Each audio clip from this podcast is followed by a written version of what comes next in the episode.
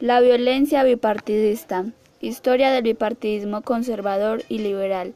Entre 1899 y 1902 se desarrolló en Colombia la Guerra de los Mil Días, un conflicto armado entre liberales y conservadores. La victoria fue obtenida por el bando conservador y se dio por terminada con los tratados de paz de Neerlandia y Wisconsin.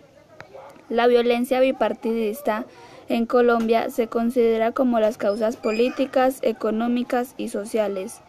La presencia continuada de la violencia en Colombia ha facilitado las dinámicas bipartidistas como modelos de exclusión política de democracia restringida.